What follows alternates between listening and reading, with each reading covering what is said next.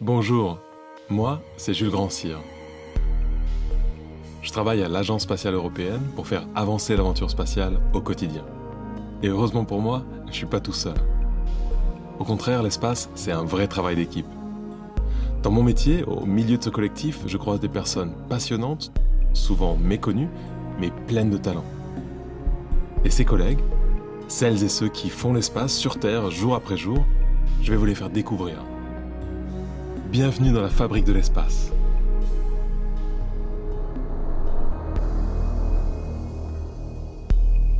Comment préparer un astronaute à sa première sortie dans l'espace? Comment reproduire les contraintes de l'impesanteur et du vide spatial sans quitter la Terre? Pour répondre à ces questions, les agences spatiales ont creusé des piscines aux dimensions gigantesques pour en faire des bassins d'entraînement. En Europe, c'est à Cologne, en Allemagne, que s'entraînent les collègues de Thomas Pesquet. Et les leçons y sont données par un Français qui, depuis 15 ans, est leur instructeur. Cet ingénieur spatial de formation, je le connais bien pour avoir travaillé avec lui pendant 10 ans, et je tenais à vous le présenter. Lui qui, à la tête parfois sous l'eau, est toujours dans les étoiles. Bonjour Hervé Stevenin. Bonjour Jules. Hervé, à la base, t'es ingénieur, ingénieur spatial de formation, c'est ça Tout ce qui est plus banal finalement. Mhm. Et euh, il se trouve que depuis 15 ans, tu es la référence en Europe pour l'entraînement des astronautes aux sorties dans l'espace. Moi, quand j'ai débarqué ici euh, à l'ESA, t'étais déjà bien implanté. En tout cas, c'était mon impression. Peut-être que c'était pas le cas. Mais comment, en fait, tu as atterri ici, à Cologne, au Centre européen des astronautes? J'ai fait des études d'ingénieur, pas tout à fait banal comme tu dis. Euh, je suis ingénieur de l'ISAE euh, ANSMA, euh, école d'ingénieur aéronautique à Poitiers. J'ai fait un master euh, spécialisé en mécanique aérospatiale à l'ISAE Supaéro. Et ensuite, euh, j'ai fait un stage au CNES et je suis rentré au CNES directement dans euh, un service qui s'occupait du suivi opérationnel des satellites en orbite, les satellites SPOT à l'époque. D'accord. Et donc, rien à voir avec les astronautes jusque-là. Alors, évidemment, quand je me suis présenté au CNES, euh, ils m'ont demandé qu'est-ce que je voulais faire de plus tard. Je, voudrais travailler dans les vols habités, je voudrais être astronaute. Euh, Bon, c'était un petit peu surprenant de leur part et ça correspondait pas au, au poste qui était ouvert. Mais euh, j'ai compris que dans les postes qui m'étaient proposés, celui-là qui était vraiment un poste opérationnel, parce qu'il s'agissait de contrôler, de suivre un satellite qui était en orbite dans l'espace. Donc, Ouais. on se frottait à la réalité concrète. C'est là-dedans que je me suis embarqué, avec l'idée de basculer le plus vite possible sur les vols habités.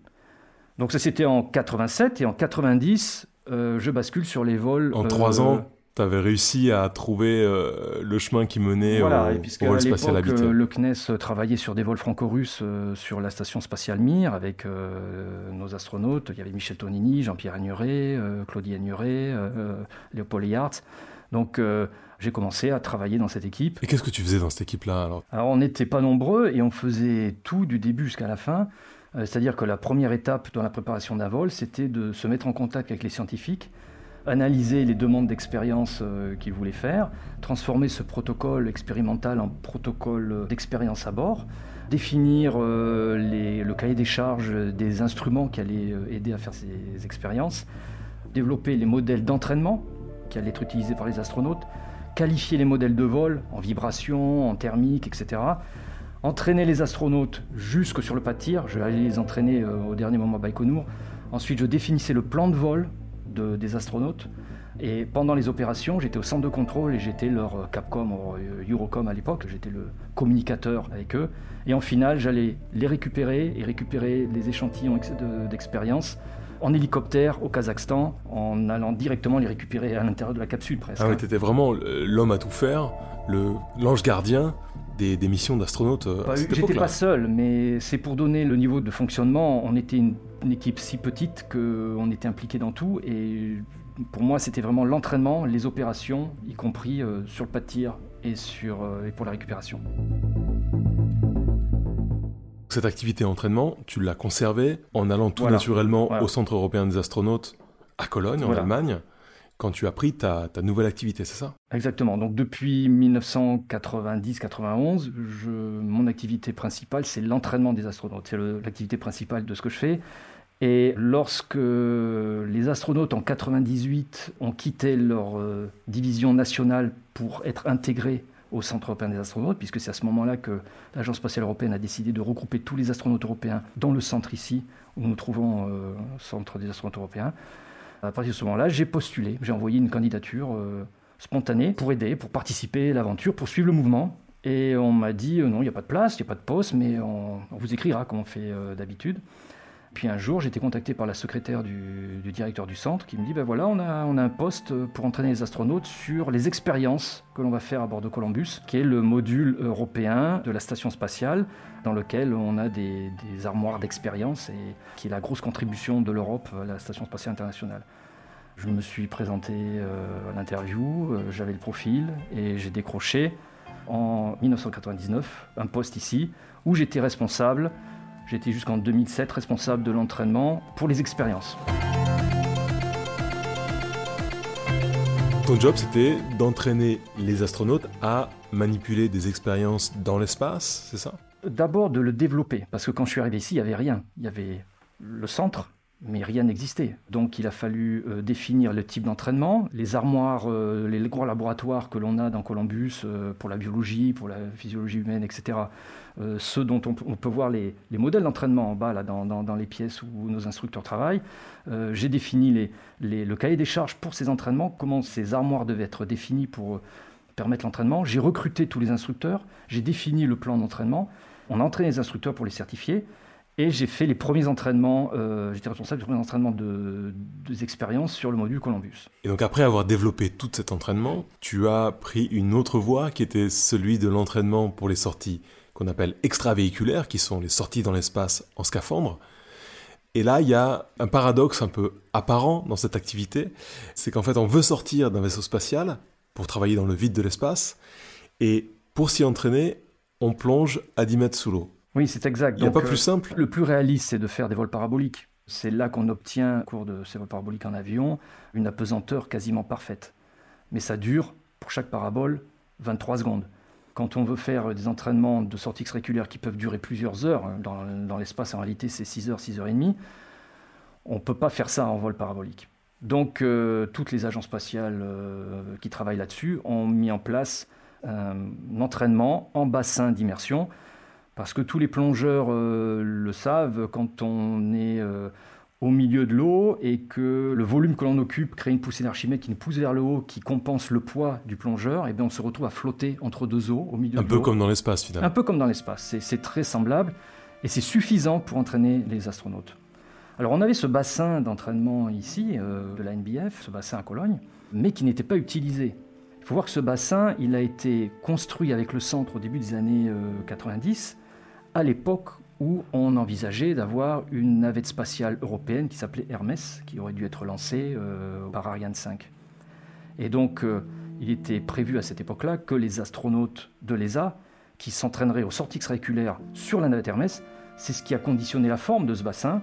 Il était dimensionné pour accueillir une maquette grandeur nature de la maquette de la navette Hermès en immersion. C'est aussi la raison pour laquelle on se retrouve tout à côté de l'aéroport, parce que euh, en franchissant la grille qui nous sépare des pistes, les astronautes pouvaient aller s'entraîner avec des avions adaptés à l'atterrissage de, cette future navette. La piste de Cologne est suffisamment longue pour l'atterrissage de navette, puisque c'était une piste de secours pour la navette américaine. Mais tout ça, avec l'abandon du projet Hermès, on va dire c'est tombé à l'eau, la piscine est restée inutilisée. Donc moi, quand je suis arrivé en 1999-2000, le bassin était là, mais on ne l'utilisait pas. Il avait été utilisé une fois par le DLR euh, de manière un peu sporadique, mais il n'y avait pas d'activité. Et euh, j'étais plongeur. Avec quelques-uns ici, on s'est dit, on va essayer d'en faire quelque chose pour l'entraînement des astronautes. Et euh, j'ai commencé à vouloir euh, m'intéresser à la NASA, ce qu'ils faisaient dans leur bassin. Et la première réunion que j'ai eue à la NASA dans le cadre de mon travail de, la coopération sur l'entraînement sur les expériences, on avait une réunion à côté du bâtiment du bassin de la NASA et j'ai demandé, c'était en 2000, est-ce que je peux aller voir, visiter? Ils m'ont dit oui, mais seulement sur la galerie en hauteur parce qu'on ne peut pas vous faire venir euh, à côté du, bassin, il y avait des, limitations de sécurité. Et donc en 2000, je découvre le bassin, pour la première fois, le bassin de la NASA. Ce bassin, qu'est-ce que tu peux nous le décrire? Alors il est gigantesque, il fait six fois notre bassin ici. Notre bassin ici, il est de, 22 mètres euh, de longueur, 17 de large et 10 mètres de profondeur. La profondeur à Houston, c'est 12 mètres et on a six fois ce volume d'eau. Quand on plonge à, Houston, le premier effet, c'est comme il y a la moitié des modules spatiales qui sont immergés dans ce bassin, on a l'impression de plonger sur Atlantis. Il y a une ville là-dessous, c'est fabuleux. Mais en 2000, je n'avais le droit simplement de voir que depuis la fenêtre. Et j'ai petit à petit, comme tous les six mois, j'allais à Houston pour ces collaborations dans le cadre de mon travail sur les expériences.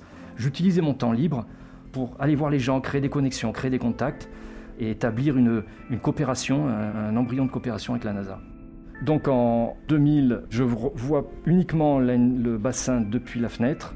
Quatre ans plus tard, je suis dans le scaphandre euh, avec une collègue et on est entraîné par la NASA. Il y a 40 personnes qui s'occupent de nous et on fait un entraînement au sorties extraordinaires comme des astronautes dans le scaphandre. Donc en, ces 4 ans, on peut imaginer le développement de la coopération qu'on a pu initialiser avec la NASA pour que des ingénieurs qui ne soient pas astronautes et qui ne soient pas américains puissent être entraînés en scaphandre.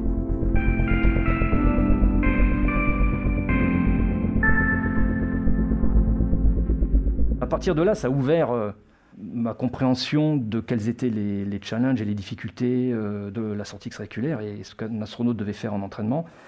Et c'est grâce à cette expérience que j'ai pu monter le programme qu'on a en ce moment de préfamiliarisation et, d'entraînement récurrent aux sorties extravéhiculaires, qui est un programme tout nouveau. L'Agence spatiale européenne est, la seule à avoir ce programme qui fait le pont, en quelque sorte, entre l'expérience d'un astronaute en plongée sous-marine, même si c'est un plongeur expérimenté, et les premiers entraînements en scaphandre qui sont extrêmement demandeurs. Personnellement, moi j'ai presque fini ma formation PADI, ma formation de base de plongée. Euh, je sais me servir des équipements, plonger jusqu'à 10 mètres, etc. Je peux faire l'entraînement sans problème, non? Tu peux commencer à faire l'entraînement. Si tu étais astronaute, on te prendrait euh, volontiers euh, pour l'entraînement. C'est à peu près le niveau que des candidats astronautes qui sont sélectionnés ont en, fin de sélection. C'est pas obligatoire. Si un astronaute est sélectionné et n'a pas d'expérience en plongée, on, peut le former. Je suis instructeur plongée, euh, j'ai d'autres collègues aussi. Mais euh, c'est le, point d'entrée de l'entraînement. Et c'est quoi la différence fondamentale entre la plongée, donc là vraiment la plongée classique que, peut-être beaucoup de gens connaissent, et ce que tu décris, l'entraînement des astronautes en plongée finalement Alors pour ça, il faut euh, se projeter dans la, la finalité de l'entraînement qui est la sortie extravéhiculaire. Quelles sont les difficultés de la sortie extravéhiculaire la sortie qu'on appelle extravéhiculaire, c'est quand les astronautes, dans leur scaphandre, sortent d'un vaisseau spatial ou d'une station spatiale pour travailler à l'extérieur. C'est exact. Donc là, il y a deux gros challenges et deux grosses difficultés. Il y a un fossé énorme entre euh, les difficultés que peut avoir un plongeur et les difficultés que peut avoir un astronaute en sortie extravéhiculaire. La première, c'est, euh, et ça on ne l'entraîne pas forcément ici, mais c'est euh, le scaphandre, l'inconfort du scaphandre. Le scaphandre, c'est un petit volume, on est enfermé dedans pendant 6 à 10 heures euh, avec les phases de préparation en orbite. C'est pas forcément très agréable. C'est la durée d'un vol transatlantique. Il hein. faut s'imaginer enfermé dans une boîte de conserve, dans une petite boîte euh, pendant la durée d'un vol transatlantique. C'est vraiment pas la classe à faire. Tout est aussi désagréable parce que les mouvements sont limités la dextérité est perdue lorsqu'on serre la main, euh, on ferme la main, c'est comme presser une balle de tennis. Parce que les gants sont les gants sont, tellement énormes. Le, scaphandre est pressurisé, donc il est gonflé. Donc à chaque fois qu'on veut bouger, bouger les doigts, bouger les bras, on, s'oppose à la résistance du scaphandre. On doit jouer avec cette résistance et en fait euh, s'y adapter, mais euh, c'est plutôt inconfortable. On sort des entraînements VA à Houston avec des bleus ou des rougeurs sur le corps. Le dernier entraînement que j'ai fait, c'était en 2018. Quand je suis sorti de là avec, euh, avec Andres Morganson, qui était mon partenaire, les médecins de la NASA nous ont apporté des gilets de glace pour nous mettre sur le dos, pour atténuer justement les frictions et les rougeurs qu'on avait pu avoir. Tu parles de difficultés, tu parles de risques, de cette durée extrême, etc. S'entraîner dans un scaphandre spatial en milieu subaquatique, c'est pas exactement la même chose que d'apprendre des procédures euh, en classe pour un astronaute. C'est quoi les dangers même de l'entraînement? Avant de parler des dangers de, l'espace, bien sûr, mais les dangers même de l'entraînement, euh, ça consiste en quoi? Alors pour ça, il faut voir comment l'entraînement est effectué. L'entraînement qu'on fait à Houston, mais aussi celui qu'on initialise ici, puisqu'on n'a pas de scaphandre, on entraîne les astronautes à ce qu'on appelle les règles d'engagement de la sortie extravéhiculaire. C'est-à-dire quelles sont les, choses à faire et les choses à ne pas faire. Pour être ils ont euh, deux colonnes à faire, à pas faire. C'est un peu ça, mais c'est surtout quels sont les gestes, les actions, les comportements l'état mental, les communications, la coopération entre les astronautes, comment on travaille, comment on s'approche d'un site où on doit manipuler euh, des objets, comment on gère ces outils, de manière à être en permanence en toute sécurité et euh, aussi d'être efficace. Sécurité pourquoi? On ne veut pas que les astronautes se retrouvent séparés de la station et flottent dans l'espace euh, perdu comme dans les films Gravity ou autre. Ah justement, j'allais te dire, si t'as pas vu Gravity ou Ad Astra, ou... ça a l'air très simple en fait. Oui, alors justement quand on regarde dans, ces films, on voit bien souvent que les astronautes sortent à l'extérieur, ils décident de sortir, ils enfilent leur scaphandre euh, dans, dans les 10 minutes, même pas, ils sont dehors. En réalité, il faut plus de deux heures pour euh, s'installer dans un scaphandre et faire toutes les vérifications pour pouvoir sortir. Et même après, il se balade un petit peu librement sans être attaché. C'est un peu aussi dans le, fil dramatique euh, de ces films, mais on les voit euh, se pousser d'une main courante à une autre, et puis flotter, puis manquer de, de se raccrocher, risquer d'être perdu dans l'espace. Non, c'est pas possible. C'est pas comme ça. Une en fait. des règles de base en sortie extravéhiculaire, c'est d'être attaché tout le temps par deux points, deux points de fixation, pour des raisons de sécurité. Donc on a une ligne vie qui est accroché au, sas de sortie avec un enrouleur qu'on transporte. Qui a fait une file d'Ariane en fait. Une file d'Ariane. Si jamais on partait dans l'espace, on revient en tirant sur cette ligne au niveau du sas. On perd tout le bénéfice du travail qui était accompli pour le, déplacement, mais on n'est pas perdu dans l'espace.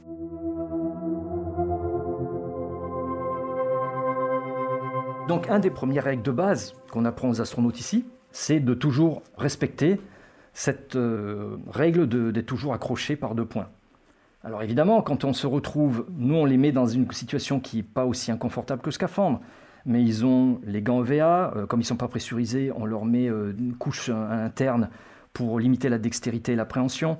Euh, ils ont un, masque facial qui limite le, champ de visibilité. Ils transportent les mêmes outils, toutes les sangles, tous les équipements comme à la NASA. C'est dans le cadre de notre coopération, on a pu obtenir des outils identiques à ceux qui sont utilisés à l'entraînement à la NASA et dans l'espace. Et donc on a des modules, grandeur nature, on a le module Columbus euh, qui est là, on a un, sas de sortie, on a une structure qui ressemble un peu à un morceau de la structure qui soutient les panneaux solaires de la station. On met tout ça ensemble, on fabrique une petite euh, station spatiale locale et on leur fait faire des entraînements en sortie extravéhiculaire. Donc d'abord tout seul pour qu'ils puissent gérer leurs propres problèmes, c'est déjà un challenge. Quand ils commencent à bien maîtriser euh, les règles de base à leur niveau, on les met ensemble parce qu'à ce moment-là, ils doivent gérer euh, la coopération avec le partenaire, la communication, euh, le partage de travail, etc. Et puis on fait monter les... Le niveau de difficulté devient de plus en plus importante. On leur crée des, situations euh, inattendues pour les faire sortir de leur zone de confort et se frotter à des situations où même il peut se passer des choses qui ne sont pas forcément attendues. Le, plus compliqué qu'on peut faire, par exemple, c'est de simuler, on le fait parce que c'est quelque chose sur lequel ils vont être entraînés à Houston, c'est de simuler un astronaute qui se retrouve inconscient ou en incapacité de se déplacer. Et comment vous faites alors pour simuler le... Vous dites à un astronaute d'arrêter de bouger ou comment vous faites? Voilà, alors on explique les règles. On dit voilà, quand un astronaute est en incapacité de bouger, et eh bien voilà la procédure. avec une sangle, un mousqueton, vous l'accrochez et on le transporte comme un, gros sac de transport. Il faut faire attention qu'il ne se cogne pas sur la structure, que les sangles ne s'en mêlent pas. Bon, quand on le dit comme ça, c'est clair, on dit ouais, c'est simple, il n'y a, a, pas de, a pas de problème. À la NASA, ils vont être ils vont le faire en scaphandre. Et ça va être prévu au début, mais après, ça sera imprévu. Moi, je peux créer des situations imprévues. C'est-à-dire que je leur fais faire un entraînement avec un programme, et à un moment donné, au milieu du programme, je décide que c'est le moment d'activer la procédure de secours. Donc, comme je peux communiquer avec chacun des astronautes depuis la salle de contrôle où je suis l'entraînement sur une ligne privée, je demande à un astronaute, à partir de maintenant, tu bouges plus, tu parles plus, tu es en position euh, d'incapacité de te mouvoir et c'est ton collègue qui va te sauver. Et là, tu as des, plongeurs de sûreté qui sont autour. Ils sont au courant aussi de ce qui se passe les, ce plongeurs, Les plongeurs sont au courant à l'avance, puisqu'ils sont mes partenaires euh, dans, l'entraînement. Celui ou celle qui ne peut ne pas être au courant, c'est l'autre astronaute. Parfois, on le fait en connaissance de cause, c'est prévu à l'avance, mais il peut y avoir des cas où on ne prévoit pas. Et là, on vérifie euh, combien de temps l'autre astronaute a pris pour prendre conscience du problème et en combien de temps le sauvetage s'est effectué.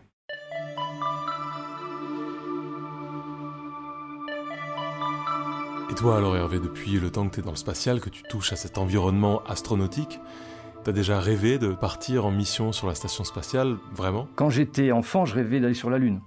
Et aujourd'hui donc, euh, comme je l'ai dit, toute ma, toute ma carrière a été orientée, euh, j'essaie de tout, tout, faire pour me donner une opportunité de pouvoir euh, participer à une sélection d'astronautes. déjà en 86, la sélection de Jean-François Clairvoy, j'avais porté ma candidature, j'étais étudiant ingénieur, j'avais pas d'expérience professionnelle, je n'étais même pas diplômé, je me suis fait remercier euh, dès le début. tu t'es fait recaler poliment En 90, 91, euh, j'étais rentré au CNES, j'avais l'expérience professionnelle, j'étais devenu euh, pilote privé, je faisais du parachutisme, de la plongée sous-marine. Il y a eu la sélection dans laquelle est sorti Léopold Yartz, mais à l'époque, euh, c'était pour une sélection que le CNES orientait pour les pilotes d'Hermès, le fameux projet de, de, navette spatiale européenne. Et donc euh, le profil, c'était plus un profil d'ingénieur, mais il demandait un profil de pilote, voire pilote d'essai. Donc là, je correspondais au profil de la, de la sélection de 5 ans auparavant, mais ce n'était plus les mêmes critères qui étaient demandés. Et puis après, il a fallu attendre 18 ans pour que la, sélection de 2008 de l'ESA se présente. 18 ans, c'est long. Entre-temps, j'ai essayé de mettre des atouts supplémentaires euh, de mon côté. Euh, m'entraîner en scaphandre en faisait partie, euh, être instructeur pour les astronautes. J'ai participé aux missions Nemo par la suite. J'ai essayé de mettre de mon côté beaucoup de choses. J'ai participé à cette sélection. On était 8413 candidats. J'ai fini dans les 45 derniers, mais je n'ai pas été retenu. Je savais que c'était la dernière pour moi. Donc oui, euh, si on me disait demain, est-ce que tu es prêt à prendre un ticket pour aller dans la station euh, Oui, euh, évidemment, je suis partant, mais je suis réaliste. Et là, tu viens de parler de la mission Nemo, ou des missions Nemo. Est-ce que tu peux nous dire en une phrase de quoi il s'agit? Alors il s'agit de simulations de missions spatiales, missions d'exploration, qui sont menées par la NASA dans un module qui s'appelle le module Aquarius, qui appartient à l'Université internationale de Floride. Et ce module est immergé par 20 mètres de fond à 4-5 km au large des, îles des Keys euh, en Floride. C'est un laboratoire. C'est un laboratoire sous-marin. Qui est posé sur le fond marin au large de la Floride. Donc il a, il a une particularité, ce laboratoire, c'est qu'il euh, il est ouvert sur l'extérieur. C'est-à-dire que quand on est à l'intérieur, il y a une zone du laboratoire où on voit une sorte de piscine et on, est en contact direct avec l'eau. Il n'y a pas de sas. Mais ça veut dire que le, laboratoire est à la pression ambiante, qui est la pression par 20 mètres de fond. Donc, tous les plongeurs le savent, quand on plonge à 20 mètres, on ne peut pas rester très longtemps. Au bout d'un moment, on va être obligé de faire des paliers. Si on reste plusieurs heures comme ça, et en particulier plus de 24 heures, le corps est saturé en azote. Et à ce moment-là, on ne peut plus euh, remonter à la surface comme ça.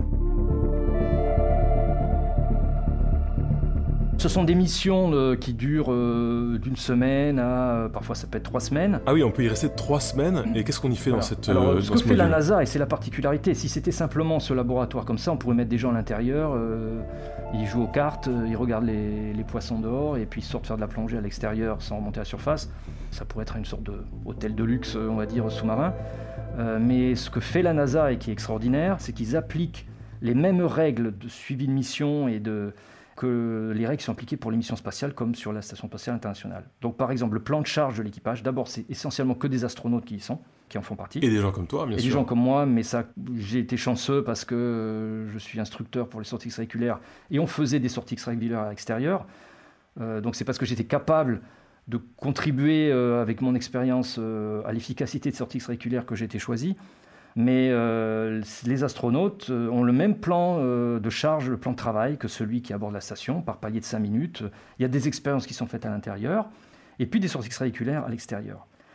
toutes les communications sont faites avec un centre de contrôle. Et nous, ce qu'on faisait en même temps que, Thomas. Thomas Pesquet, donc. quand on dit Thomas, c'est Thomas Pesquet, oui, Thomas Pesquet, oui. il, a fait, il, a participé à Nemo en juin 2014 et moi en septembre, donc quelques mois après, il y avait deux, deux missions. On est les, deux seuls Français à avoir participé à ce, ce, genre de, de mission. Et on travaillait pour ces deux missions à une analyse de procédures et d'opérations autour des lunes de Mars et sur Mars. Vous simuliez des, des exercices à la surface de Mars, de Mars. ou d'une des lunes voilà. de Mars. Donc la première étape de la mission, on était autour des lunes de Mars, et donc ces lunes sont tellement petites qu'on est quasiment en apesanteur autour. Donc on faisait des sorties extravéhiculaires en apesanteur, en flottaison libre, comment récolter des échantillons en testant différentes techniques. Et ensuite, on a fait de, l'exploration martienne euh, en surface, en gravité martienne partielle simulée. Le challenge est que euh, on intégrait les, délais de communication entre la Terre et Mars. Donc, euh, les échanges se font principalement par écrit. Et on ne peut pas poser une question. Si on pose une question, on attend en fonction de la distance, ça peut être 10 minutes que la question arrive à l'interlocuteur et 10 minutes pour qu'elle revienne.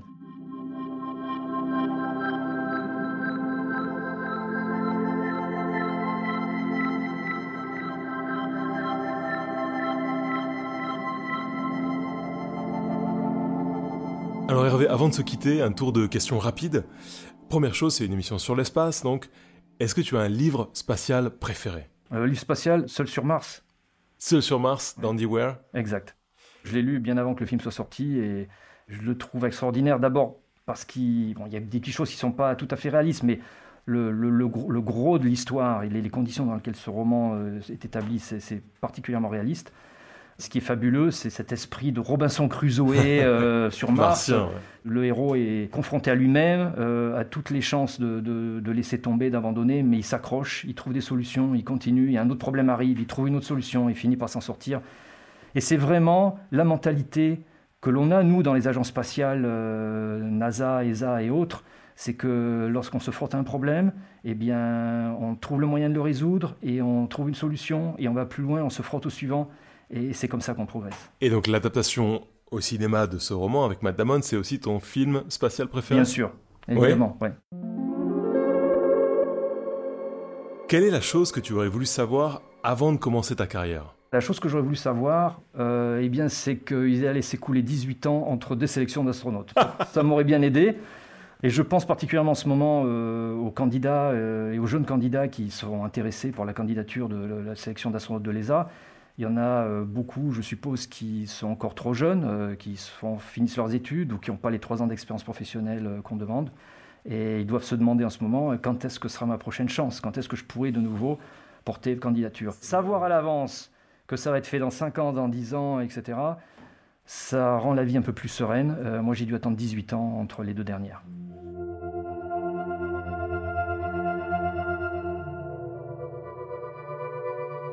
Quel conseil est-ce que tu donnerais à une jeune personne qui voudrait se lancer dans une carrière spatiale? Pas forcément astronaute, mais une carrière spatiale. Alors tout d'abord, c'est fabuleux. Le, monde spatial, c'est un monde de, haute technologie, euh, de recherche scientifique. Euh, c'est un mode de coopération internationale, où euh, même au sein de l'agence spatiale, où maintenant tout le monde collabore, on est, on est différents pays. quand on voit qu'on a réussi, différentes nations qui souvent sont en concurrence, et même on voit encore les frictions aujourd'hui, ont réussi à construire la Station spatiale internationale, qui fonctionne depuis 20 ans en harmonie pour le bien de l'humanité. Et ça, euh, c'est un, modèle de, coopération internationale fabuleux. On est en train maintenant de préparer la construction de la station spatiale lunaire. On va retourner sur la Lune. Euh, on va récupérer des échantillons de sol martien. L'avenir dans le domaine spatial est fantastique. Il y a des projets fabuleux qui sont devant nous. Donc, si les gens sont intéressés par le spatial, foncez, allez-y. Et je leur dirais aussi, euh, croyez en vos rêves, ne les abandonnez jamais, euh, foncez, car euh, le fameux dicton, s'il faut toujours viser la Lune, car même en cas d'échec, vous atterrirez dans les étoiles, eh ben, je pense que j'en suis un exemple et la question pour finir, la question moins plus, avec le recul, qu'est-ce que tu aurais souhaité faire moins et qu'est-ce que tu aurais voulu faire plus? Faire moins, dans les métiers qu'on exerce, il y a forcément une partie administrative, une partie, euh, faut appliquer des procédures, rédiger des documents, il faut faire des revues de documents, il faut établir des contrats. Euh, là, bon, ça, paraît un peu une image d'épinal, ce qu'on fait en entraînement, mais je gère un, contrat de plongeur qui nous apporte un support.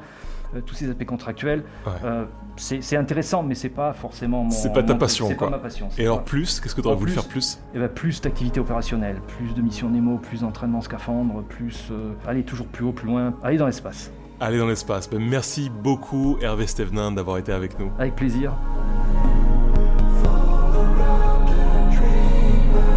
Merci beaucoup d'avoir écouté cet épisode de la Fabrique de l'espace avec le soutien de l'Agence spatiale européenne. Si vous avez aimé, n'hésitez pas à le partager et retrouvez tous les épisodes sur l'application RTL et sur vos plateformes préférées.